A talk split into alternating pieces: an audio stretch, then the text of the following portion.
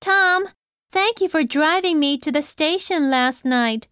Thanks to you, I was able to catch the train I usually take and got home before 10. I also saved some money from not taking the bus. Drive A to B. A を車で B まで送る Thanks to. のおかげで、 Usually. 普段、大抵、 Get home.